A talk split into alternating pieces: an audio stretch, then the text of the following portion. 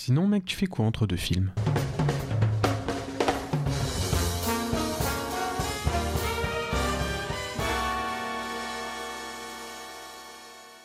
Bonjour, bonsoir à tous et bienvenue dans cet épisode spécial de Entre deux films. C'est la fin de l'année 2022, ou plutôt euh, le début de l'année 2023, parce qu'on a été un peu en retard pour changer. Oui, on n'est jamais en retard, ça. C'est c'est un truc qui nous touche pas. nous. Et donc il est temps de faire un top 10 des meilleurs films de l'année 2022. Et ça sera bah, du coup pour vous l'occasion de, de rattraper des films. Parce qu'en ce moment, je passe, toi t'as vu, il y a à la fois euh, Télérama qui propose un festival dans les, dans les cinémas indépendants où ils repassent leurs films préférés. Il y en a pas mal en commun avec euh, nos tops. Et il y a aussi UGC qui fait aussi sa petite sélection de, de rattrapage. Ce qui était pour eux les incontournables de 2022. Et qui sont pas les mêmes que Télérama. Donc euh, franchement, faites peut-être votre petit, euh, votre petit mélange, mais il y a moyen de rattraper pas mal de films. Normalement, l'épisode sera un peu plus court que d'habitude. Parce qu'on va faire des, des reviews bah, courtes, parce qu'il y a des films qu'on a déjà évoqués. On vous renverra aux épisodes. Et puis, puis bon, c'est un top, hein, on peut pas s'arrêter trop longtemps sur les films, parce qu'on va évoquer beaucoup de films hein, quand même. Et du coup, bah, on espère que ça va vous plaire. Et on commence direct par euh, les mentions honorables. C'est quoi tes mentions honorables, euh, Wendell? Alors, on était parti sur 5 mentions honorables, c'est J'en bien ai ça? pas 5 mois, mais ouais. Alors, euh, moi j'en avais mis 5. J'avais mis du coup Elvis, qui, toi, qui est dans mon top. qui apparaît dans ton top. Ensuite, Avatar 2. On en a parlé. euh, Qui du est coup, pas dans mon top. on en a parlé dans l'épisode spécial euh, sur James Cameron, qui est. En fait, j'aurais pas pu le mettre dans mon top juste pour la- l'aspect technique. Ça, ça n'aurait pas été. Ouais, c'est pour ça qu'il est dans les mentions honorables. ok. Ensuite, il y a The Innocent. Je l'avais pas vu. C'était un film de super-héros, non? Alors, super-héros très sombre avec des enfants qui ont Ouais. des, des pouvoirs un peu particuliers. Et c'était un très très beau film. Ah, enfin, très beau film. Ouais, dur, mais. Voilà. Ensuite, il y a Nope. Ok. Voilà, Ouais. le fameux Nope de Jordan Peele. Et After Young, Ouais, j'avais loupé aussi un, un film de- un petit euh, film de SF euh, avec Colin Farrell, que j'adore qui est dans ton top dedans. aussi. Euh, Colin Farrell, en fait, là, euh, du coup, en prenant mention honorable plus mon top, il apparaît trois fois. Des... Ah ouais, putain. Ouais. Mais il a été très bon cette année. Et moi, mes mentions honorables, c'est trois polars. C'est La Nuit du 12. J'avais beaucoup aimé qui mélange un peu le- le- les idées féministes avec le polar. Asbestas, là c'était plutôt un polar sur l'écologie. Et La conspiration du, du Caire, un polar en lien avec la religion. Je trouvais ça intéressant que ces trois polars, ils, ils osent traiter des sujets de société, mais bon, ils sont pas dans mon top. Et un, je suis étonné que tu l'aies pas mis, c'est 3000 ans à t'attendre de, de George Miller. Moi qui m'a quand même beaucoup marqué, même si je le mets pas dans le top 10, mais ouais, je mais que un finalement, très très bon film. finalement, il m'a laissé trop Peu de sensations. Pas que des souvenirs, parce que tu verras qu'il y a un petit truc par Ouais. rapport aux souvenirs, mais il m'a laissé trop peu de, de sensations sur le, sur le long terme. J'ai passé un bon moment devant, Ouais, mais tu. mais voilà, ça. Ouais, c'était vraiment sur sa- son, son aspect réflexion sur le blockbuster et sur la narration en général, ça Mhm. m'a beaucoup marqué. Mais c'est vrai que c'est un peu moins marquant euh, narrativement parlant. Enfin, c'est pas un film. euh, Ouais, non, il y a, y a un truc qui a fait que sur le long terme, il s'est trop effacé, mais dans tous les sens du terme. Mais tu l'as quand même beaucoup aimé. Ah oui, oui, oui, sur le coup, j'ai passé un vrai bon moment. Donc, du coup, ça c'était nos petites mentions honorables. Et bah, je pense qu'on peut passer directement au top. hein. C'est quoi ton dixième film? Et ben moi, mon dixième film, c'est Bruno Redal de Vincent Leport. Alors, ça, j'avais pas osé aller le voir parce que ça avait l'air bien dégueulasse. Alors, pour vous expliquer un peu, en fait, Bruno Redal, ça se passe euh, en 1905, quand Bruno Redal, un séminariste de 17 ans, est arrêté pour le meurtre d'un enfant de 12 ans. Pour comprendre son geste, des médecins lui demandent de relater sa vie depuis son enfance jusqu'au jour du crime. Ok. Du coup, c'était le premier film de, de Vincent Leport. Et moi, il y, avait quelque chose vraiment de glaçant. Bah, toi, c'est ça qui t'a un peu. un Ouais, peu qui m'a empêché d'aller le voir quoi. Voilà. Mais du coup, euh, c'est un film qui est vraiment très violent et la performance de Dimitri Doré, qui me reste encore en tête, j'ai, j'ai- je l'ai vraiment adoré. C'était la première fois que je voyais un film avec lui. Ouais, mais par contre, on l'a revu après. Oui, on l'a revu après. Euh, mais voilà, en fait, c'est vraiment le genre de film qui vous attrape et qui vous tient en fait euh, tout du long. Et ça montre euh, en fait quelque chose que, que j'ai envie d'appeler vraiment le, le mal à, à l'état pur, avec une grande sobriété quand même. Et en plus, ce que j'ai vraiment aimé, c'est que le film il prend son temps, Ouais. sans jamais atteindre l'ennui. C'était ça qui était, qui était vraiment intéressant. Et pour moi, c'est vraiment l'un des films français les plus dérangeants que j'ai pu voir. Tu vois, on, parle, on a souvent parlé de Grave, Ouais. de j'ai plus son nom, Julie, Ducournau Julie Ducournau? Peut-être. Ouais. Je n'ai plus son nom. Du coup, voilà, ça me faisait vraiment penser un peu, tu vois, dans les films qui m'ont dérangé. Ouais, les grave. films français comme ça. mal aussi. hein. Mais du coup, ouais, Bruno Redal, euh, j'ai j'ai vraiment kiffé quand même. Ok. Et toi? Ton, ton numéro 10 du coup? Alors mon numéro 10, c'est un film qui s'appelle Sous les figues, qui est pas resté longtemps à l'affiche. En fait, cette année, ma grande découverte, moi, c'est vraiment le cinéma euh, arabe et iranien que je connaissais pas du tout avant. J'ai adoré euh, Leïla et ses frères, La conspiration du Caire, mais il fallait en choisir un. Et j'ai pris Sous les figues, qui est en fait un petit film tunisien. En fait, moi j'aime beaucoup, je t'en ai déjà parlé, le cinéma à contrainte. Je trouve que ça permet de faire euh, exploser la créativité. Et là, la Mhm. contrainte, c'est que tout le film se passe dans un verger, où la réalisatrice, elle tente de nous raconter en fait toute la société tunisienne. Et là où c'est, enfin là où le film marche, et là où, enfin, c'est que la première image et la dernière sont la même. C'est un camion qui arrive dans le verger et qui repart avec des Mhm. personnes dedans. La première, aucune émotion en voyant l'image. La dernière, elle s'arrête sur les visages et on, se dit- et on a l'impression de connaître tout le monde. Et... Alors vraiment, c'est un, c'est un grand film que je vous conseille de, de voir. En fait, c'est un grand petit film parce que c'est un tout petit film. Je pense qu'il a coûté vraiment très peu d'argent. Il y a vraiment Ouais. 10 acteurs, une caméra, mais c'est une merveille. Et puis, j'avais jamais vu de film tunisien, quoi. Et... Non, c'est vrai que le cinéma tunisien, euh, moi non plus, là, j'ai rien qui. Non, c'est pas forcément un cinéma qui qui va me venir euh, qui va me venir en tête mais c'est vrai que du coup ça peut être intéressant Ouais, je faudra que je vois pour euh, pour le voir bon il doit déjà être il est déjà sorti au format physique? Non, non, il Non. est sorti en tout, toute fin d'année. C'est le dernier Ah film oui. que j'ai vu quasiment. ah oui c'est vrai Donc voilà. euh, ouais, Sous les figues, je vous conseille vraiment. ouais je Euh, aussi du bah, coup, ta 9ème place Ou je change direct ma 9ème place? Ben on a le Ah ouais. même Ah oui, c'est Red Rocket. Alors pour moi, Red Rocket, c'est vraiment ce que le cinéma américain indépendant peut faire de mieux. On y suit un acteur porno qui rentre dans sa campagne euh, la queue entre les jambes, j'étais très fier de cette blague, et qui tombe amoureux d'une jeune serveuse qu'il essaye de lancer dans l'industrie du porno. C'est hyper trash. Ça nous montre vraiment le côté sombre des États-Unis, et c'est accompagné par une playlist de rock que moi je trouve euh, complètement démente. Franchement, euh, trop bon film. c'est quoi, trash mais en même temps il y a, y plein de, de petites choses assez jolies dedans je trouve Ouais, euh, mais c'est un joli qui naît de la misère et tout ça, quoi. Totalement, Mais- totalement. Mais, mais, tu vois, euh, cette euh, petite relation amoureuse qui a un peu. Alors je nous, je pas, me moi, qu'on avait été un peu touchés, alors qu'en fait, quand j'ai vu des, des critiques du film, beaucoup disaient que c'était était vraiment un peu glauque, tu vois. Ouais, certes, mais je sais pas, moi, l'actrice, elle me. Que c'était incroyable. Bah, on l'a, on l'a revu hein, au cinéma aussi. Mais, mais ouais. mais je sais pas, elle m'avait un peu, elle m'avait un peu touché dans le film. euh, Je la trouvais un peu. Bah, en fait, comparé à tout le restant du film, un peu innocente. Bah ouais, ouais, ouais, justement. Et c'est cette innocence qui va un peu C'est l'aider dans l'industrie du C'est porno ça, aussi. mais, mais on voit vraiment euh, l'Amérique profonde encore Ouais. euh, là. Mais là, montrer de vrai... Enfin, moi, je trouve montrer de façon très juste. Oui. Et d'ailleurs, le réal a fait d'autres films sur ce thème-là et ça m'intéresse beaucoup son travail. Puis j'avais envie d'en parler parce que c'est un petit film qui a pas trop fait de bruit. Non, Red Rocket, euh, bah, c'est euh, vrai que déjà quand on avait été le voir, euh, c'était à peine une semaine après, après sa sortie, on- c'était déjà dans un petit MK2 Bah ouais. parce qu'il était plus. euh, Et alors qu'en plus, il a eu des super, des super critiques de tous les journaux. Et, et aussi le film, c'est vrai qu'on l'a pas dit, mais c'était drôle. C'était très drôle, ouais. Ouais, ouais, c'est une comédie, hein. C'est vrai qu'on s'est bien marré devant. euh, Carrément. Donc c'est une belle façon d'aborder euh, d'aborder comme ça euh, cette Amérique profonde, totalement différent, euh, différemment pardon d'un autre film qu'on parlera plus tard. Ah oui, qui est dans les. Ah bah oui. Ok. Numéro 8 Ouais, numéro 8. Eh Bah, du coup, bah, vas-y, let's go. Et ben moi en huitième place c'est Leila et ses frères qu'on a déjà évoqué dans l'épisode 1 donc vous pouvez Ouais. retourner si vous voulez à la fin plus d'infos sur le film mais du coup Leila et ses frères c'est un film premièrement on peut dire très émouvant mais Ouais. très très émouvant Ouais, complètement. qui dure 2h45 qui est une sacrée durée quand même mais je pense que notre avis n'a pas changé là-dessus on en aurait toujours bien repris euh, ouais, ouais, heure. carrément. et Ça, ça, ça avait un petit fonctionnement un peu de fresque, donc euh, voilà, une fresque, ça doit durer longtemps. Il n'y a pas qu'une seule action, il n'y a pas. C'est ça, et puis comme, comme euh, tu viens de dire, ça fait vraiment une fresque familiale, mais ça aborde encore une fois beaucoup de sujets, donc euh, aussi bien la situation de l'Iran que la tradition, euh, La crise économique. la crise C'est économique. vraiment un film, euh, c'est presque un film balsacien dans le sens où il y a vraiment, enfin, il nous explique vraiment pourquoi euh, l'Iran plonge, C'est pourquoi ça. son économie plonge en fait. C'est ça, et, tout ça, en fait, toute l'histoire de ce pays à travers une famille. Ouais, dans ce sens-là, ça même beaucoup l'ont comparé aux parents. Je comprenais pas trop, et en fait, si, parce que toute l'histoire d'un pays est racontée par une famille. C'est ça, toute une ça, en fait. situation. euh, et puis en plus, du coup, euh, le film est très réaliste. Et du coup, comme on a dit, il montre le changement qui ont lieu dans le pays. Et face auquel, en plus, euh, bah, cette famille, elle est, elle est totalement impuissante. Et même, elle Ouais. est impuissante face à la vie, en fait. Mm. C'est ça que ça monte. Et du coup, euh, bah, Leila et ses frères, incroyable, encore une fois. Il y avait vraiment rien à jeter dedans. Et il y avait vraiment besoin de ces 2h45 pour que le film soit aussi puissant. Et je suis impatient de voir ce que va faire le, le réel dans la suite aussi. Très impatient. Et toi, numéro 8 Alors moi, mon numéro 8, c'est Chronique d'une liaison passagère d'Emmanuel Mouret. Et vraiment, ce que je me suis dit en voyant ce film, c'est que, euh, pareil, on l'a déjà évoqué dans un épisode, On l'a déjà évoqué, oui. euh, c'est que Woody Allen, pour moi, il a un descendant. Et clairement, euh, il est français et c'est Emmanuel Mouret. Bon, il avait fait quelques films un peu moyens, moi que j'aime pas trop. Surtout quand il joue dedans, je trouve qu'il est pas très bon acteur. Et d'autres très réussis comme Mademoiselle de, de Jonquière. Mais là, moi je trouve que c'est vraiment son meilleur film jusqu'à maintenant. Euh, c'est une comédie romantique sur la tromperie.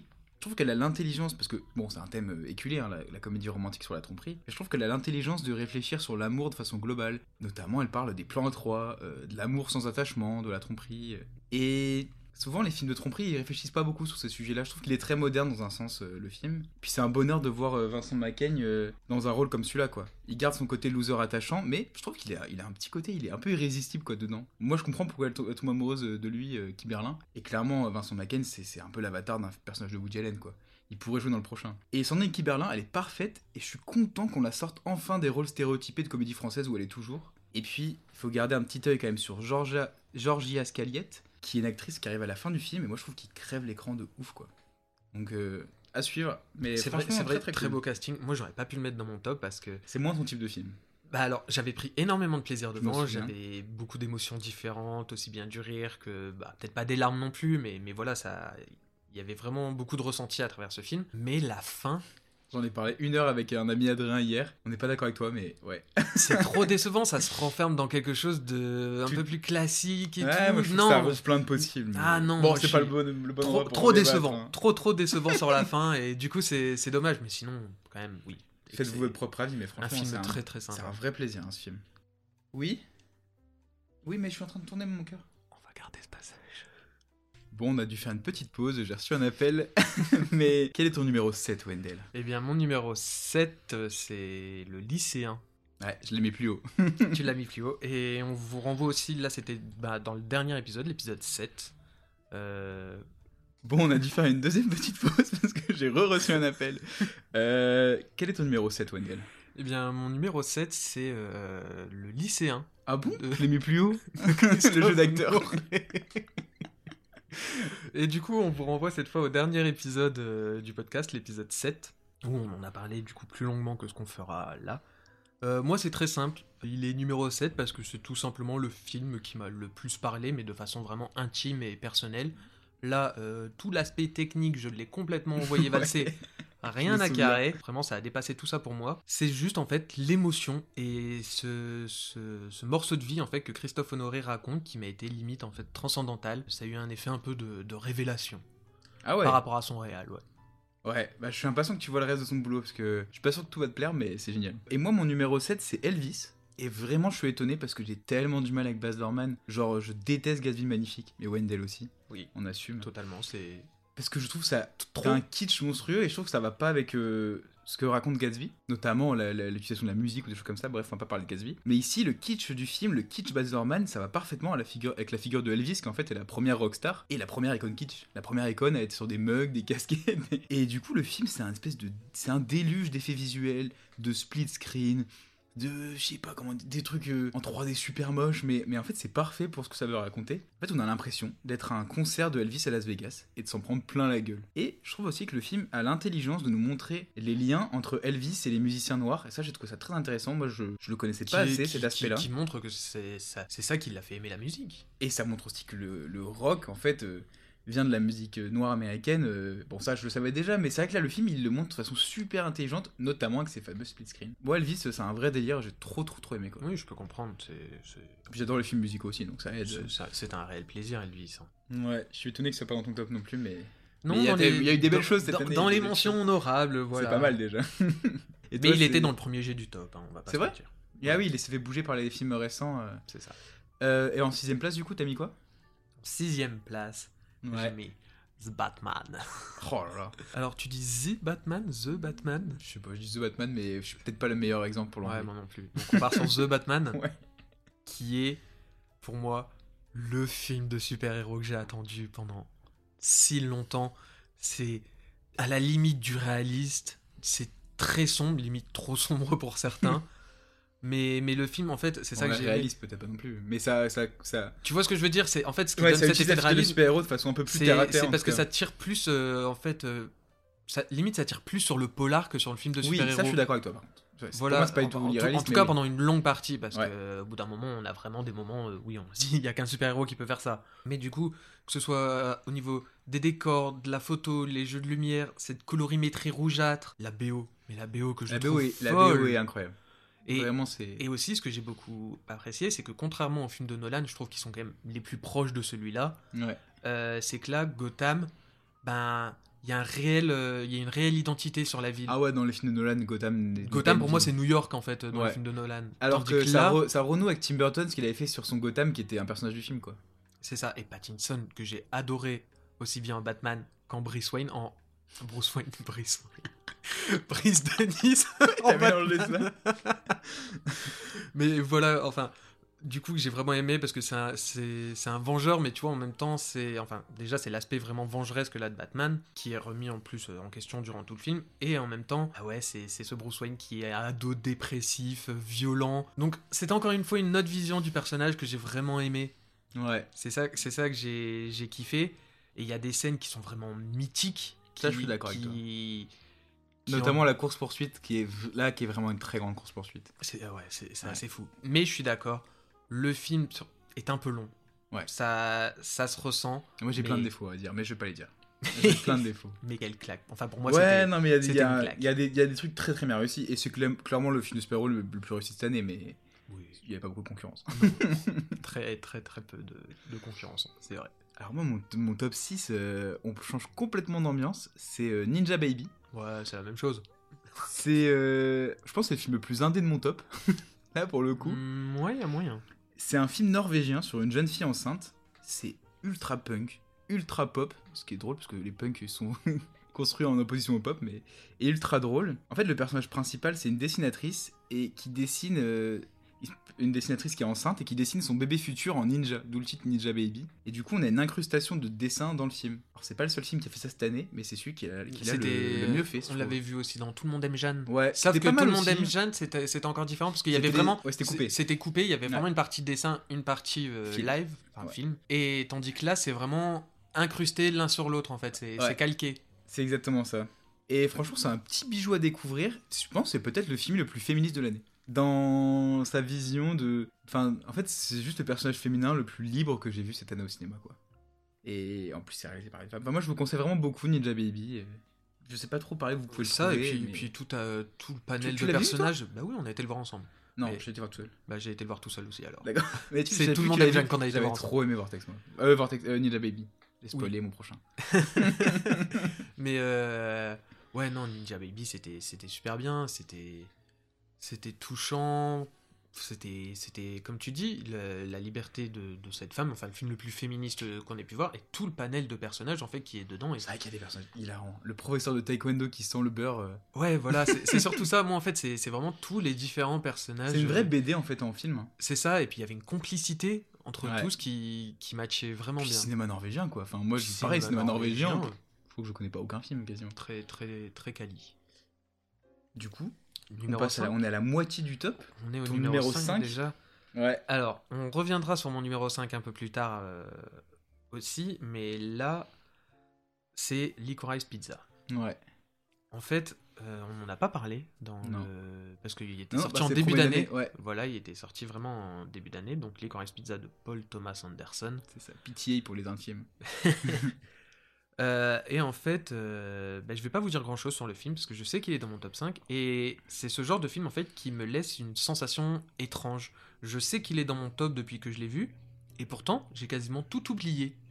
Ouais, bah justement, moi, je, film. il sera dans mon top et je, je- j'ai une réflexion là-dessus, peut-être. Et du coup, en fait, j'ai de vagues souvenirs euh, qui me laissent surtout une sensation de plaisir quand j'y pense. Mm. Quand je repense au film, je me sens bien. Ah oui, clairement. Et il y a quelques scènes qui me reviennent à l'esprit, une légère intrigue, des visages, mais surtout une ambiance, une ambiance qui m'a tenu en haleine durant les deux heures et quart du film. Et même si du coup j'ai rien à dire euh, à proprement parler sur euh, celui-ci, et ben il restera au milieu de mon top cette année, enfin mon top de l'année dernière du coup 2022. Enfin voilà, je sais pas trop, trop quoi dire d'autre. Vous m'avez compris, c'est j'ai plus rien du film, mais juste j'ai cette idée que j'ai vraiment kiffé et même si je peux pas en parler je peux conseiller de le voir et même venez on va le revoir tous ensemble histoire que je m'en souvienne Mais en plus, euh, copine l'a acheté en DVD. Yes. Pour le revoir. Et toi, du coup, ton numéro 5 C'est Vortex de Gaspard Noé, qui est un réal que je connais assez peu. Euh, Il faudrait vraiment que je regarde ses films parce qu'on en parle tout le temps. Et ce que j'ai vu m'avait toujours un peu. Enfin, c'est des films tellement coup de gueule, enfin, qui cassent la gueule et qui sont un peu bizarres que. Ouais, faut que je prenne le temps de, m'y plonger. En fait, Vortex, c'est un huis clos dans un appartement habité par deux personnes âgées et filmé par deux caméras. Donc en fait, tout le film, on a un écran scindé. Presque tout le film. On suit du coup les deux images en parallèle, c'est c'est du coup formellement vraiment passionnant, mais c'est aussi déchirant parce qu'on ressent vraiment la misère de la vieillesse. Il y a une scène d'AVC d'une longueur et qui vraiment, enfin, nous retourne le cœur. Du coup, c'est très fort parce que souvent, quand on fait des films formellement intéressants, on oublie des fois un peu l'émotion. C'est des fois, c'est clairement le souci, par exemple, du dernier Wes Anderson, qui Mm. était, qui était un film pas du tout émouvant parce que trop, trop intéressant techniquement, quoi. Mais, mais du petit aparté Wes Anderson, l'explication à ça, c'est que il l'a fait exprès de retirer toute émotion de son Ouais, d'accord, mais c'est pas la première fois qu'il nous le fait.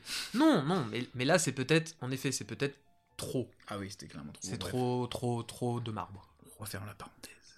Et dans Vortex, en plus, il y a une immense actrice qui a trop peu joué, qui s'appelle Françoise Lebrun, qui est aussi dans mon film préféré hors salle. Et c'est très drôle parce que c'est deux films que j'ai vus à la suite. Et du coup, j'ai vu deux fois l'actrice à 50 ans d'intervalle. Et dans les deux cas, elle m'a fasciné. En plus, dans les deux cas, elle joue un, un personnage qui est un peu conscient d'être une actrice et qui fait des regards caméra, qui parle à la caméra, qui nous parle directement. Et vraiment, cette femme, elle est incroyable. Genre, euh, on peut l'entendre parler euh, 10 minutes en monologue et c'est fascinant. Donc Françoise Lebrun, vraiment grande, grande, grande, grande actrice. Et Vortex, bah, je vous conseille vraiment, même si euh, là, faut vraiment être accroché. Faut pas euh, regarder ça. euh. Mais oui, je me souviens, déprime. Gaspard Noé, on avait été voir Lux Aeterna, Ouais. son moyen métrage Ouais. avec euh, Charlotte Gainsbourg. Ouais. C'était quelque chose. Mais Ouais, déjà, mais déjà pas dedans. C'était pas un vrai film. Non, non, non, non, mais déjà dedans, le split screen était, le split euh, screen, pardon, était super Il bien avait utilisé. déjà essayé, non, ouais. Voilà, c'est juste la fin où là, ça a été trop loin pour nous, euh, ce délire Épileptique. Le mot Non. qui revient. Euh, du coup, ta quatrième place, on arrive presque au top 3 là. Quatrième place, donc juste avant le, le podium, ça a été ma dernière découverte de l'année. Euh, Ouais. Ça a été Banshees. Ouais. Euh, J'ai plus le titre exact. Attends, Les Banshees d'Inisherin. Merci. Du coup, c'est le troisième film de Martin McDonough Ouais. qui avait réalisé euh, Free Billboards, Les Panneaux de la Vengeance et Bon Baiser de Bruges, C'est ça. dans lequel on pouvait déjà y retrouver euh, Colin Farrell et Brandon Gleeson, deux acteurs que j'aime énormément. Ouais, ils sont très très bons dans le film. Voilà. Alors ici, encore euh, un nouveau décor. On est sur euh, Inisherin. Inisherin je crois. Inisherin. Ah, moi, Hélène Ron, tu me connais. Hein. Alors, une île euh, isolée au large de la côte ouest de l'Irlande, où deux compères de toujours, Padraic et Colm, se retrouvent dans une impasse lorsque Colm décide du jour au lendemain de mettre fin à leur amitié. Hmm. Et à la fin du film, j'avoue ne plus trop savoir si je venais de voir en fait. Enfin, si ce que je venais de voir m'a plus fait rire ou m'a plus attristé. Et comme on dit finalement, c'est euh, c'est ce subtil mélange qui fait la puissance d'un drame en fait. Et Ouais. qui fait aussi, trois quarts du temps. Un bon film, c'est ma comme théorie ça. dire, voilà, le meilleur film, c'est du rire et des larmes. C'est ma, ma théorie. C'est même, même plus loin que ça. Les films où il n'y a pas l'un et l'autre euh, peuvent pas être des grands films. Je La théorie, de, la théorie de Louis. Je suis pas entièrement d'accord, mais voilà, c'est ta théorie. Mais du coup, dans celui-là, euh, le casting nous montre deux hommes brisés par la vie, dont l'amitié va l'être tout autant. L'un rêvant de marquer l'histoire, et l'autre un peu gentil et bêta. Et dedans, ben, en vrai, moi je retrouve un peu euh, des souris et des hommes de Steinbeck. Et ouais, j'avais pas du tout pensé, mais Ouais, c'est évidemment. c'est en écrivant ça tout à l'heure que je me suis dit, mais ça me fait très clairement penser à ça. vraiment... Ouais, mais seulement que dans Des souris et des hommes, ils se séparent pas du tout. Non, non, non, mais, un peu- euh, Mais je te oui, parle deux surtout les- les, deux personnages. Bah, en fait, sinon, c'est le, sinon, c'est le buddy movie. Hein. Mais c'est les deux personnages, mais un peu inversés, parce que là, le, le gentil et bêta, c'est un peu le petit, le petit main, enfin le plus petit mince Ouais, et tout. c'est vrai que normalement, le, le- le gros, c'est plutôt le bêta dans les trucs. euh, Mais c'est mais c'est un buddy movie, par contre. Oui, C'est vraiment euh, Depardieu et machin, c'est vraiment. c'est ça, mais mis à part tout ça, en plus, euh, cette histoire, elle fait largement écho bah, à la guerre civile qui a lieu au même moment en Irlande, Ouais. et le film est sublime. Ouais. Les, paysages, sont- les paysages sont magnifiques et la caméra sait comment les mettre en valeur. C'est juste fou, c'est un film en fait très humain sur, le- sur la condition humaine justement, avec toujours une ambiance, un jeu assez théâtral, un peu noir. Bah, moi, je trouve que ça tire vraiment d'un côté sur le conte, le conte macabre, vraiment, Mhm. les contes des Grimm, tout ça. Et en même temps, ça tire beaucoup sur euh, la comédie noire à la frère Cohen. Ouais. C'est vraiment pour moi le mélange de ces deux tons. Et ce que j'aime bien, c'est que le film ne conclut jamais. C'est qui le gentil à la fin? Qui c'est qui a raison c'est ça. enfin, Et moi, j'aime beaucoup parce que C'est ça. c'est un film vraiment d'où tu sors. euh, Mais j'avoue, Colin Farrell de dedans, questions. il m'a vraiment, il m'a vraiment ému. Colin Ah bah Farrell, oui. c'était, c'était Il assez y a une fou. scène avec un âne qui est magnifique. Voilà, et, et aussi, ben, les dialogues sont l'une des choses qui m'a le plus marqué dans le film. C'est superbement bien écrit, c'est parfois cruel, parfois rempli d'amour et, et d'incompréhension. Enfin, c'était, c'était bouleversant. J'ai pas d'autres mots en fait, juste c'était bouleversant. Ah, moi, je suis sorti avec le beat défoncé de ce film. Mais c'était, c'était, génial. Vraiment génial. Je l'ai pas mis dans mon top parce qu'il est arrivé trop tard, je pense. J'avais déjà écrit le top et tout, mais, mais il aurait pu l'être. Il était vraiment très bon. Toi, ton numéro 4 C'est bah du coup c'est le lycéen. Très vite parce que Dell en a déjà parlé et dans le dernier épisode on en parle beaucoup. Mais j'adore le travail d'Honoré. J'adore Vincent Lacoste. J'adore les films qui assument d'avoir un jeu théâtral et qui osent jouer avec les codes du cinéma de la nouvelle vague. Bon voilà, moi, c'est un grand, grand oui, le lycéen, j'ai adoré. Oui, c'était- simplement. c'était c'était magnifique. Le film, quand même, qui m'a fait chialer 4 ou 5 fois. J'ai beaucoup chialé aussi. De Si, si j'ai autant chialé et que je le mets pas dans mon top. euh, toute façon, à partir de, de, de maintenant, moi, c'est. Non, peut-être pas à partir de maintenant. Non, en fait, tous m'ont fait chialer. Mon top 10. Non, bah, moi, podium, là, le bas du podium, c'est quoi pour le toi bas du podium, pour moi, c'est le seul film que j'ai été revoir plusieurs fois dans l'année. C'est Le Chapeauté 2. Putain. Ah putain, j'avais pas pensé. T'as t'as pas d'animation dans ton top? Non, Non mais il y aura Spider-Man de l'année prochaine, ne t'inquiète pas. Du coup, le Chapeauté 2, qu'on a, dont on a déjà beaucoup parlé dans le deuxième Ouais, épisode, pareil, mais pour revenir vite, hein. un peu dessus, euh, c'est l'animation, ce mélange de 2D, 3D, avec des changements de fréquence d'images par seconde durant les combats, les couleurs, plein de genres, que ce soit sur euh, l'intrigue ou sur le dessin. C'est un dessin animé très intelligent, qui est sombre, parce qu'on parle quand même de, de la mort avant tout, et de l'engagement, enfin de beaucoup de choses. Et du coup, le film a aussi bien emporté l'enfant que l'adulte en moi. Avec le Chapeauté 2, du coup, en fait, DreamWorks en donne un peu pour tout le monde, qui est quasi à coup sûr peut amener un enfant à pas mal de réflexions sur la vie, que ce soit sur l'amitié, l'engagement, la violence animale, la solitude, la mort. Enfin, vraiment, c'est c'est un, un film d'un grand studio comme ça, euh, qui est en fait ultra intelligent. C'est ça, c'est ça que j'ai aimé aussi beaucoup ce- cette année avec celui-là. C'est vraiment un la film d'un grand studio, mais qui est pensé comme un film indépendant. Un peu, ouais, qui, qui ose des choses quand même, Ouais, euh, même ça si c'est même si c'est avec l'une de leurs plus grosses licences maintenant, Bah, le c'est ça, chapeauté, ouais.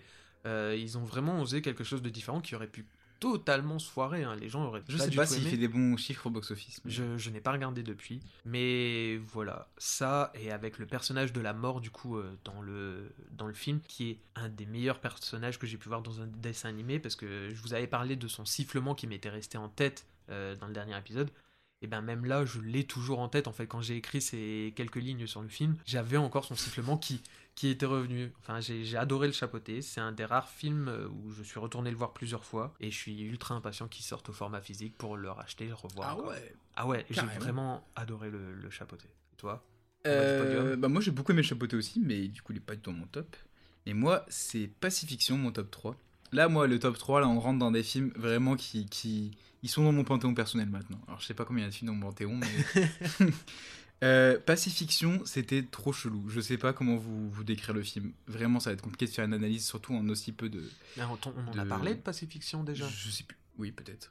Il me semble que tu en as déjà parlé. Pacifiction, c'est un polar slash film d'auteur slash délire psychédélique qui se passe à Tahiti. Et en fait, l'ambiance étrange du film, elle est vraiment là pour nous dépeindre une île qui est coincée entre paysages magnifiques, misère et surtout euh, un espèce de, de néocolonialisme, quoi, parce que finalement les colonisateurs sont toujours là. Euh, c'est un grand rôle pour Magimel qui joue un émissaire de l'État français euh, qui est habillé comme un gangster d'un film de Coppola. Qu'est-ce qu'on l'a vu, mon- cette mais année il est monstrueux ce mec, il est monstrueux cet acteur. Mais il a été dans tout. Ouais, c'est trop tout, cool. C'est incroyable. C'est trop cool qu'il essaye des films d'auteur comme ça. Vraiment, en fait, ce personnage de Magimel, de gangster et des mystères de l'État français, il montre l'échec du contrôle occidental sur la région. C'est vraiment un film à pas louper, mais attention, euh, c'est une expérience qui peut presque changer votre rapport au cinéma, parce que c'est tellement un anti-film, un film sans intrigue, un film sans...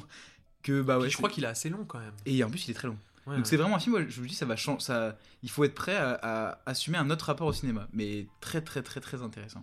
Je n'en doute pas. C'est vrai que je l'ai pas vu. Ouais. J'ai- pas eu le. T'as pas eu le courage, J'ai pas eu le courage d'y aller. Je me suis dit, euh, j'attendrai qu'il soit. euh, Ouais, mais justement, je pense qu'il est pas à regarder sur sa télé. Parce que, ah, en fait, si là au cinéma, t'es coincé avec ce film, et même à des moments où il, il- peut-être qu'il y a des longueurs et tout, mais qui sont un peu voulus, bah voilà, si tu commences à, à so- aller sur Instagram, bah, c'est mal, c'est dommage. Donc, euh, ouais. Mais malheureusement, maintenant pour le voir au cinéma, ça va être un peu Ouais, compliqué. celui-là, Donc dans tous les cas. il- ouais. Pourtant, il a, il a très bien marché. hein. Il est dans beaucoup de top en plus de journalistes et tout. Enfin, c'est. c'est une Non, grosse oui, je, je l'avais vu. Du coup, deuxième place? Deuxième place, et ben là, on part pour moi sur euh, Armageddon Time. On en a déjà parlé hein, de toute façon aussi dans Ouais, l'épisode on a 5, mais une autofiction dans la quête de l'exactitude du souvenir, très sobre, profond, sincère. Enfin, c'est c'est James Gray. C'est James Gray. C'est Il voilà. est grand, il est fort. Pour l'instant, moi, je suis complètement fan du cinéma de James Gray. Enfin, j'ai vu juste en plus Ad Astra et Lost City of Z, Ouais. Et les deux, j'ai kiffé. Surtout Ad Il Astra. faut vraiment que je vois la City of Z. Mais ouais. Là, là, tu vois, là, parmi les trois, en fait, ça ferait vraiment Armageddon Time, Ad Astra, Lost City of Z. Ok. Parce que il y a vraiment quelque chose, en fait, il a... Ce que j'aime bien avec lui, c'est qu'il y a une façon de filmer qui n'est en rien euh, grandiloquente, et ça pourrait l'être car c'est magnifique. Euh, une façon... filmer le monde réel que j'adore tout en ayant un incroyable travail des couleurs qui va donner un aspect un peu souvenir au film. Tu vois, vers la fin, on allait un peu vers du sépia à certains moments. Et Ouais. du coup, il y a vraiment cet aspect souvenir qui, qui s'y met. Il y a aussi les, les flous de la focale. Il y a le, le- les travelling à, la- à la fin, là, dans, dans la maison. Cette Ouais. maison vide et tout qu'on voit. Enfin, non, c'est. c'est... Incroyable. En Ah bah plus, oui, d'aborder euh, des sujet. Bah, j'en- je vais en parler de, des, des Voilà. sujets qu'il aborde. C'est pour ça, là, j'en parle juste comme ça, on, on complétera un peu après. Mais mais Armageddon Time, c'était. Armageddon Time. Ouais, Armageddon Time, c'est l'un des films vraiment à ne pas rater pour moi, même dans sa vie. Ah oui, oui, non, C'est un des film à voir dans sa vie. Puis James Gray, il est en train de construire une carrière. euh, Ah, c'est un cinéaste, voilà, maintenant, il faut le mettre dans les euh, grands cinéastes contemporains, quoi. Si Jean-Baptiste Auré faisait une nouvelle édition, non, il a déjà mis dans son livre.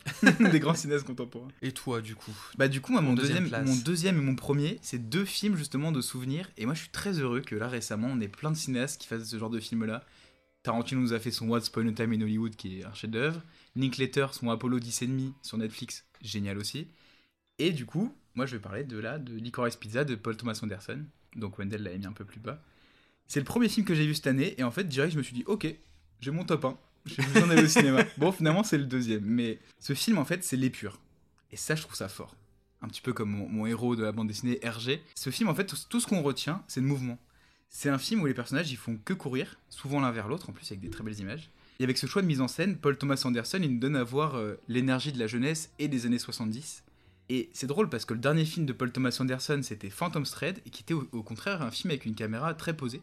Parce qu'il nous montrait le danger de la vie statique, monotone, et aussi la folie que ce mode de vie engendre, quoi. Et moi, je trouve ça intéressant parce que ça veut dire que Paul Thomas Anderson, c'est un réel qui sait adapter sa mise en scène avec son propos.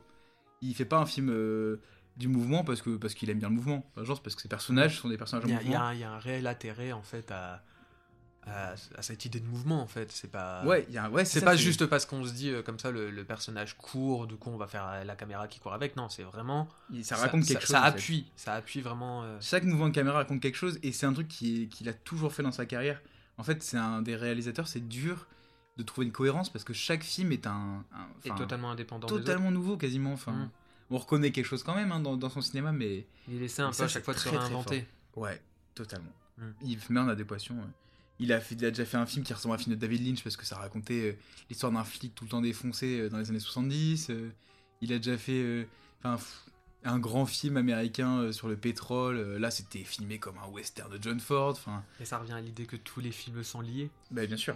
comme on a entendu récemment. Bah, ça, c'est sûr. hein. Voilà, Licorice Pizza, énorme film, j'ai trop envie de me le remater et gros, gros, gros kiff quoi. Et il s'est vraiment. Vraiment, c'était. Il, il devait être top, hein. Il s'est fait virer à la toute fin. Bah alors par qui il s'est fait virer lui Et bien, il se fait virer par Armageddon Time. Moi, je le mets premier. Parce que, enfin, un film réaliste, dans le sens, mais dans le vrai sens du terme. Pas, parce que c'est pour ça que tout à l'heure que Batman, c'est pas réaliste. Dans le sens, Armageddon Time, c'est vraiment un film qui te montre les rouages de la société américaine. Comment ça se fait que. Enfin, il te montre que, bah oui, quand t'es noir aux États-Unis, si tu te fais contrôler par la police, bah, ta vie, elle est différente, en fait, parce que la façon dont la police te traite est différente et ça change tout. Comment, bah, quand t'es euh, un petit garçon juif qui arrive dans une école euh, sponsorisée par la famille Trump, comment t'es mis à l'écart Et ça, je trouve ça très fort. Et en fait, c'est un peu, le, pour moi, le cinéma de James Gray. Il avait traité le film d'aventure avec réalisme. Alors, ça, je l'ai pas encore vu, mais voilà.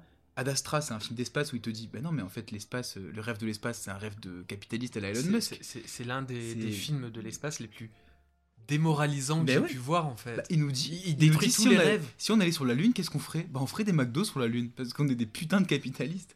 Quand il traite l'amour, il te dit, mais c'est quoi l'amour finalement? Est-ce que c'est pas. Enfin, c'est un vrai cinéaste réaliste, quoi. Et moi, dans Armageddon Time, mais j'ai vraiment pleuré de bout en bout, quoi. J'ai lâché tellement de larmes. En plus, la salle était pleine, j'avais honte. Mais Euh, faut pas avoir honte de pleurer devant Non, film. bah non, sinon, je serais dans la merde. Les enfants jouent super bien, et puis Anthony Hopkins, il est, moi je le trouve excellent, quoi. Qu'est-ce que je l'aime. Vraiment dans ce film. Donc voilà, euh, c'est un immense film social, Armageddon Time, et C'est un immense film. un immense film. Et puis en plus, tout en, comme t'as dit, Wendell, pas dans les sbroufs. Et moi, dans ce sens-là, je trouve qu'il ra- il raccroche un peu au cinéma de Spielberg.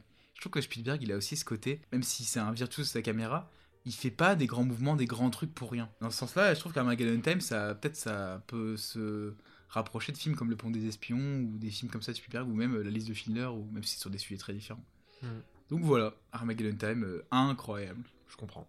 Ton top 1, comprends toi, c'est quoi Je sais même plus. Eh bien, moi, c'est Everything, Ah oui. Everywhere, All at Ah, Once. tu l'as mis 1 Ah oui, un, mais c'était mais fou. fou, fou. En plus d'être le film le plus incroyable que j'ai pu voir, je suis pas du tout objectif.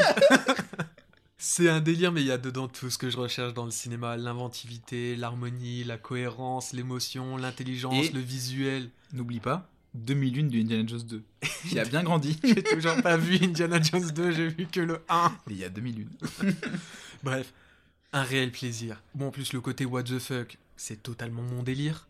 Ouais. Là, vraiment, c'est ce que j'aime. Et en plus, le multivers, c'est c'est ça que j'aime dans les comics aussi. C'est un thème qui t'intéresse beaucoup. c'est le multiverse. Et quand c'est abordé de plein de façons, même dans plein de films euh, et, et tout, le multiverse, ouais, ça me fait kiffer. Ouais, mais c'est un truc qui Et- est dur à aborder en plus. Et qui, qui est Nul compliqué, dans le qui est Spider-Man, maladroit. qui est- Et alors, alors que là, mais ça enrichit tellement de choses.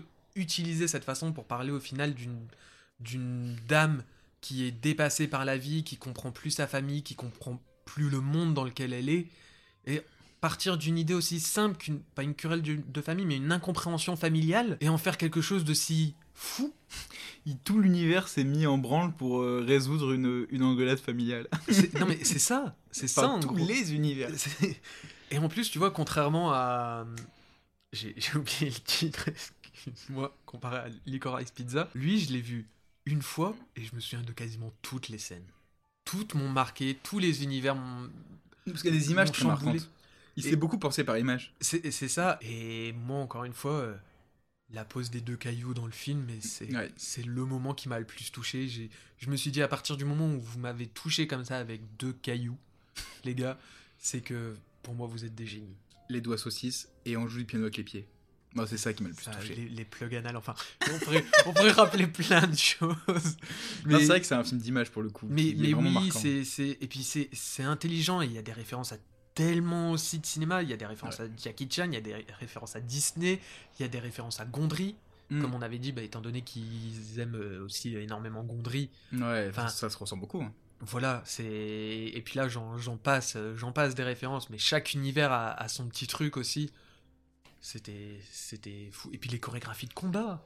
Encore Ouais, une fois, ça ouf. aussi. Enfin, il y a tellement de choses dans le film. Il est si riche. C'est un bonheur qu'il ait autant marché. hein. Ah oui. Là, c'est vraiment à 24, ils sont vraiment partis, le studio qui l'a produit. Et puis, euh, c'est un film qui a marché que sur bouche à oreille. C'est Qui avait une petite sortie à la base et qui a. Et, et ce film, du coup, cool. montre que c'est. Bah oui, c'est les gens qui ont le pouvoir sur, euh, sur le cinéma. C'est vous, c'est nous, enfin, c'est ceux qui vont voir les films. Ouais. Donc, allez au cinéma en 2023, allez-y Ah encore ouais, plus. Et ouf. en plus, je pense qu'on va avoir une année assez dingue. Bah, surtout que. bon, on en parlera après, mais ouais, on va avoir une année assez dingue. Et j'espère qu'elle sera dingue sur un truc qui est pas présent dans nos tops. Qu'on attend beaucoup. Mais. J'aimerais bien qu'on parle vite fait, parce qu'on voulait juste évoquer notre film préféré hors salle. Et on va chacun faire un post sur notre page Instagram entre deux en chiffres film. euh, Pour parler de ce film préféré hors salle. Et toi, du coup, c'est quoi le, le tien? Eh bien, mon film préféré que j'ai découvert cette année hors salle. Donc, quand on dit hors salle, en fait, c'est pas un film de sortie forcément en ça. 2022. hein. C'est pas, pas juste un film de plateforme ou quoi. Non, non, c'est un film qu'on a découvert cette année qui existe depuis bah, Un moment. un moment. Et moi, ça a été vraiment Le Parrain. Je n'avais jamais vu Le Parrain et je vais avoir des choses à dire sur Le Parrain de Coppola parce que c'était plus qu'une dinguerie. Ouais, ouais, c'était génial. Puis on a- du coup, on a toujours pas vu les suites non plus, mais c'est vrai que c'était assez dingue. Oui, bon, chaque chose en son temps. hein. Parce qu'en fait, avec Wendell, on, on se garde. Genre, moi, j'ai vu tous les films de, Po- de Coppola quasiment, sauf le parrain, sauf la trilogie du parrain. Enfin, du coup, j'ai vu le 1 maintenant. Parce fait, avec Wendell, on se garde des classiques. Genre, on n'a jamais vu 2001 parce qu'on se le garde. Oui, du coup, on regarde les autres films des réels, mais on regarde pas Pourquoi est-ce qu'on n'a jamais vu 2001 Louis? Oui, c'est à cause de moi. J'étais en retard au cinéma. Du coup, on n'a pas pu y aller. Je vais pas réserver chip. Ok, bah du coup, tu nous reparleras du parrain Je sur Insta. reparlerai du parrain et toi tu nous parleras d'un film je crois que tu as découvert en salle que tu as En eu fait- la chance de découvrir en salle En fait, c'est La Maman et la Putain de Jean Eustache, qui est un film qui est sorti en 73, euh, qui avait pas fait beaucoup de bruit à l'époque. Le réalisateur est mort, est mort très peu de temps après, du coup, le, le film a été un peu oublié. oui bah le mien aussi il a pas fait beaucoup de bruit à l'époque hein. Le film a été un peu oublié et surtout la, la copie a failli être perdue récemment. Ah. Et finalement ils l'ont restauré, ils l'ont ressorti en salle, ça a été un énorme succès. Et c'est vraiment le film. Je vous parle souvent de la nouvelle vague, de Godard, de de bah, de Romer, de ces réalisateurs-là, Truffaut, tout ça. Et Jean Eustache en 73 avec La Maman et la Putain, il finissait un peu la nouvelle vague. Enfin bref, c'est un film passionnant. Avec l'actrice que j'ai aimée dans Vortex aussi. Euh, je vous en reparlerai sur Instagram, mais mais On reparlera c'était de tout un ça. immense film. on, fait, on fait un petit moment flop quand même? Malheureusement, on va devoir passer trois par les petits flops. flops euh, Bon, vas-y, moi je compte parce que ça va aller vite. vas-y Moi, mes flops, c'est simple, j'en ai que deux, parce que j'ai j'ai pas j'ai oublié les autres. C'était deux films de Thor 4 et Black Adams. Black Adam. non t'as oublié t'en as oublié un Je sais plus ce que c'est le troisième, mais tu me le diras après. Oui, parce que je l'ai aussi. Euh, en fait, c'est deux films qui montrent à quel point le genre du super-héros, il est dans une impasse créative. Et mais on, je vous renvoie à l'épisode 4, on en parle plus longuement, mais quand même rapidement, bah ouais, malheureusement, moi je crois que les genres, ils ont une durée de vie et qu'au bout d'un moment, ils s'embourbent, ils se... Mais, mais tant que le public continue à suivre, il continue à faire des films dessus. Moi, je pense peut-être faut passer à autre chose. Enfin, un jour, le western, euh, c'est c'est sclérosé, on a, on a fait autre chose. Alors voilà, moi je pense que je suis pas, je suis pas entièrement d'accord, enfin vite fait. Euh, je pense pas que le genre du super-héros, tu vois, c'est mort ou quoi, mais juste le gros blockbuster de super-héros, lui, là, oui, faut, faut le calmer. Mais tu vois. bah, il, est, il est en bout de course, quoi. Les, les, les, les, petits films, tu vois, par exemple, le film italien Freaks Out. Oui, on peut. On tu vois, il y a toujours. Non, mais tu vois, le super-héros, je veux dire, c'est pas, faut pas totalement l'abandonner. Non, mais c'est comme le western. Voilà. Les grands studios vont faut en faire autre chose. fait de western. Par contre, quand récemment. Euh, on a euh, les frères Cohen, Tarantino, Jane Campion ou même euh, merde comment il s'appelle euh, le fils bref les frères Sisters par exemple oui. Audiard. Quand ces gens-là ça part du western pour en faire autre chose pourquoi pas mais moi là, le film Sparrow Studio j'y crois plus je crois que c'est en bout de hmm. course. Même si Batman était assez intéressant cette année quand même faut pas, pas sûr. mais encore une fois tu vois intéressant parce qu'ils ont quand même essayé d'en faire autre chose. Ouais Clairement, ils ont fait autre chose, mais Batman, il y a des fois plus de liberté pour faire d'autres choses avec ce film-là. C'est sûr. Eh bien, moi, c'est du coup. Euh, il y a Les Amandiers, dont on a déjà parlé, vraiment. Euh, parce que je m'attendais pas à être aussi déçu, en fait, euh, d'un film et que finalement, je trouve ma limite nulle, vide, sans, sans but, sans sens. Et même maintenant, tout ce qu'il y a derrière le film, il y a, y a, absolument rien qui peut me plaire là-dedans. Ouais. Sinon, il y a aussi Jurassic World qui, lui, est vraiment. J'aurais pu mettre énormément de blockbusters dans, dans mes déceptions. Bah mais, ouais, justement, on va en parler après. mais Jurassic World, vraiment, ça a été un peu la touche de trop. Voilà, mm. lui, vraiment, ça a été... Il y avait tellement de possibilités, en fait, par rapport à ça. Euh, le 2, il ouvrait sur il y avait Une, scénario, une idée de scénario débile, mais tellement drôle d'avoir des dinosaures en liberté. Mais et, finalement, et finalement, ça n'a pas été jusqu'au bout et on s'est renfermé dans quelque chose de, de nul. En fait, c'était un peu le Spider-Man No Way Home des dinosaures. voilà, très franchement, c'est ça. et celui que tu as oublié et qu'on a en commun, c'est sans filtre. Ah ouais. Putain, j'ai oublié sans filtre. Ouais, bon, ça pareil, on va pas en reparler, mais ouais. On va pas en reparler, mais une horreur et ça me fait de la peine que ce soit ça qui ait gagné les, les, la Palme dise euh, dans son discours, surtout euh, même. Ouais, mais même moi, je pense. Même dans sa façon d'être filmé, enfin, il y a.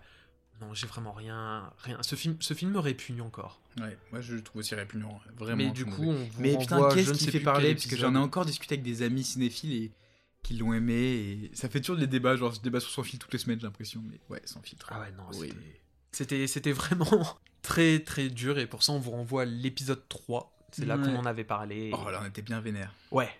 Bah on l'est toujours, hein. ça il n'y a, pas à dire. Et du coup toi cette année 2022 pour euh, bah, du coup, euh, très vite une petite analyse de mon top. Déjà je remarque que j'ai autant de cinéma américain que de cinéma européen et arabe. J'ai que des films indés sauf Elvis. Et c'est fou, c'est vraiment le cinéma indépendant qui m'a touché en salle cette année, alors qu'en fait j'adore les gros blockbusters américains.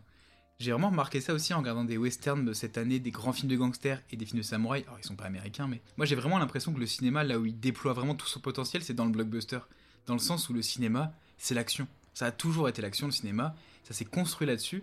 Du coup, moi j'adore les blockbusters et j'adore les gros films et tout ça, mais j'en ai pas eu cette année et j'ai vraiment l'impression qu'il y a une crise des blockbusters qui ressemble étrangement à la crise des années 50 où les films coûtaient trop cher, étaient trop euh, bloqué par les studios. Et cette crise, elle a finalement. Euh, eh bien, en plus, il y avait la télévision en attendant. Maintenant, nous, c'est les plateformes qui fait de la concurrence. Cette crise, elle a débouché sur une nouvelle Hollywood et des gens comme Coppola euh, et Scorsese et des gens comme ça qui ont réinventé le cinéma. Donc j'espère peut-être qu'il y aura une réinvention du cinéma avec des films moins chers, plus honnêtes, plus et moins contrôlés par les studios. On verra bien mais ça me fait beaucoup de peine. Et puis aussi des films qui prennent le, le temps de, de, de, se faire, vraiment. Bah ouais, mais c'est ça en fait, c'est ce problème-là. qu'on arrête, qu'on arrête en fait d'avoir euh, un calendrier, vraiment. Euh. C'est possible aussi, ouais. Enfin, voilà, c'est sûr que non, il y a des trucs de sortie, euh, etc. Il y a toujours les périodes et compagnie. Ça, c'est avec le fait que les studios contrôlent trop les films en fait. Et on n'est plus obligé d'avoir trois Marvel par an. Non, c'est vraiment pas une obligation. Mais je trouve que du coup, ce top, il montre bien quel type de cinéphile on est. c'est assez marrant. Mais du coup, toi, tu l'analyserais comment le tien? Eh bien, on se rapproche étroitement parce que bah, forcément, moi à la base, j'ai une assez forte appétence pour les blockbusters. Hmm. Vraiment, euh, on en reparlera dans un autre épisode, mais c'est pas pour rien que je suis fou amoureux du cinéma de Spielberg. Ouais. Parce qu'on va vous faire, on peut teaser, hein. on va faire un épisode spécial Spielberg pour, euh, The, Fablesman, Man, et fin février. Ça va être trop un kiff quoi. Ça va être un vrai kiff. Et du coup, ben, en fait, quand je regarde mon top, et eh ben, en effet, il y a, y a ces peu de films venant vraiment de gros studios. Bon, mis à part Batman, le chapeauté, et peut-être que maintenant on peut mettre Everything, parce que c'est vrai que, Ouais, comme on a dit à à 24, 24, commence euh, là, il a un peu tout dégommé. Mais du coup, euh, en plus, euh, ben, de réussir à m'ouvrir un peu à un cinéma plus auteuresque. Ouais, si, un cinéma où, en tout cas la notion d'auteur elle a vraiment un sens. Quoi. Voilà, et, et indépendant, euh, ben, je me rends compte que cette année, ça m'a un peu déçu niveau grosse, grosse sortie. Tu Bah vois, les films dont à chaque fois on disait, et il y a ça qui va sortir. C'est pas ceux Et- qui nous ont marqué du tout quoi. pas du tout ceux qui nous ont Alors- marqué. Alors, qu'on aimerait bien qu'ils nous marquent l'année prochaine. Et du coup, bah, pour 2023, qui, qui a l'air, euh, niveau calendrier, d'être assez riche en sortie niveau Ouais, gros blockbuster, complètement. bah, j'espère que, que je serai pas déçu cette année, comme je l'ai été, enfin, ouais, prochaine. cette année. Ouais, Enfin. cette année. Enfin bref, en 2023. En 2023 comme en 2022. Et déjà, bah, là, euh, d'ici une semaine, doit Mm. sortir euh, Babylone de Damien Chazelle, et j'espère que ça va commencer fort euh, cette année. Ça- Parce ça- que je l'attends attend de ouf. Et du coup, bah, on, va, on parlera en plus d'autres films de Damien Chazelle dans cet épisode-là. Mais ouais, il y a plein. Dans l'année prochaine, il y a un Spielberg, il y a un Ridley Scott, il y a un Mission Impossible qui a l'air juste indécent. Et Regardez le making-of de la Scorsese, cascade de Tom Cruise, sortir. le Scorsese, peut-être même le Coppola. Non, ça va être une année incroyable l'année prochaine, mais j'espère justement que ces gros films attendus de gros réalisateurs bah, vont nous, un peu nous réconcilier avec le blockbuster. Moi, je veux, je veux en prendre plein la gueule dans Mission Mais Impossible. après, Merde, vraiment, quoi. peu importe ce qu'on a pu dire, 2022 était déjà une très belle Ouais. année en cinéma. Mais justement, plus euh, une bonne année plutôt de l'indépendant, et ce qui fait plaisir quand même. Enfin, une voir. année vraiment remplie de surprises. Ouais. Euh, ça, nous a, ça nous a pris à revers, mais encore une fois, hein, vraiment pour finir, euh, aller au cinéma. Mais ouais. C'est ce qu'il faut. Soyez, soyez surpris Ouais. qu'on arrête d'aller voir les gros films. Bah, qu'on n'aille Enfin, pas voir que ça en qu'on n'a pas eu voir que ça, c'est sûr, mais Mais ouais, puis quand on sait que c'est euh, du caca. osez, euh, osez, n'ayez pas peur et, et au pire des cas, si vous êtes déçu, vous trouverez toujours un moyen d'en parler quand même. C'est ça le cinéma, ça fait parler. Ouais, c'est ça, c'est toujours un plaisir de voir aussi des mauvais films. Et moi, je voulais juste un dernier petit mot, mais par contre, euh, en découverte personnelle euh, hors salle, moi j'ai vraiment envie de continuer à découvrir euh, les grands classiques, les westerns, les films de samouraï, les, films de cinéma auteur italien d'auteur, ou même les films de gangsters, tout ça, pour aussi continuer à me faire une base solide, parce que je pense que, comme on l'a dit, tous les films sont liés, et c'est vraiment important d'avoir une, une base solide sur le passé pour comprendre le cinéma d'aujourd'hui en fait, pour, pour s'y retrouver dans ce gros bordel qui est euh, le cinéma depuis 150 ans quoi. Donc moi c'est un truc aussi que je vais continuer à faire Bien, fonce. Et je pense Moi, que c'est moi, je pense que je vais continuer à beaucoup me documenter Ouais. sur, euh, sur le cinéma parce que là en ce moment, j'arrête pas de faire que ça, lire des livres sur le cinéma. le libraire qui lit que sur le cinéma. C'est ça, voilà, je vais me spécialiser vraiment. non, mais là en ce moment, je suis vraiment beaucoup là-dessus. Beaucoup sur euh, ouais, les livres, les documentaires. Pour, euh, en fait, j'ai vraiment envie d'avoir ce truc de. Bien sûr, si pour comprendre des films, faut regarder des films. Mais j'ai envie de pouvoir plus facilement les réussir à les déconstruire. Ouais. Euh, vraiment euh, choper cette partie-là. Et du coup bah on espère que ça vous, que les- l'émission vous plaira et que Et l'émission va déjà un peu changer. On- Il y a déjà Ouais. quelques changements qui seront opérés en on 2023. va essayer de faire en sorte que les épisodes classiques soient peut-être euh, avec une cohérence un peu plus grande, avec nos chroniques euh, ciné art et anecdotes qui soient peut-être plus liées à l'actualité, liées à l'actualité d'un réalisateur. Et surtout, il y aura d'autres épisodes spéciaux comme l'épisode Cameron sur les grands. Dès qu'un grand réalisateur fera un film, une grande réalisatrice, on, on reviendra sur toute sa carrière. euh, Ouais. Dans un épisode spécial, et du coup, on oubliera l'actu pour euh, un épisode, mais on trouve ça hyper important, et puis ça fait plaisir de faire des émissions qui restent en fait, donc euh, on espère que ça vous plaira. Eh bien, on espère que Et, vous avez passé une très bonne année cinéma euh, 2022 aussi. Et, Et- 2023, Et 2023, on espère que ce sera costaud. la puissance. Eh bien, soirée. sur ce, À la bonne prochaine. soirée, bonne journée, hasta luego comme d'hab. Je sais toujours pas quoi dire pour finir. À bientôt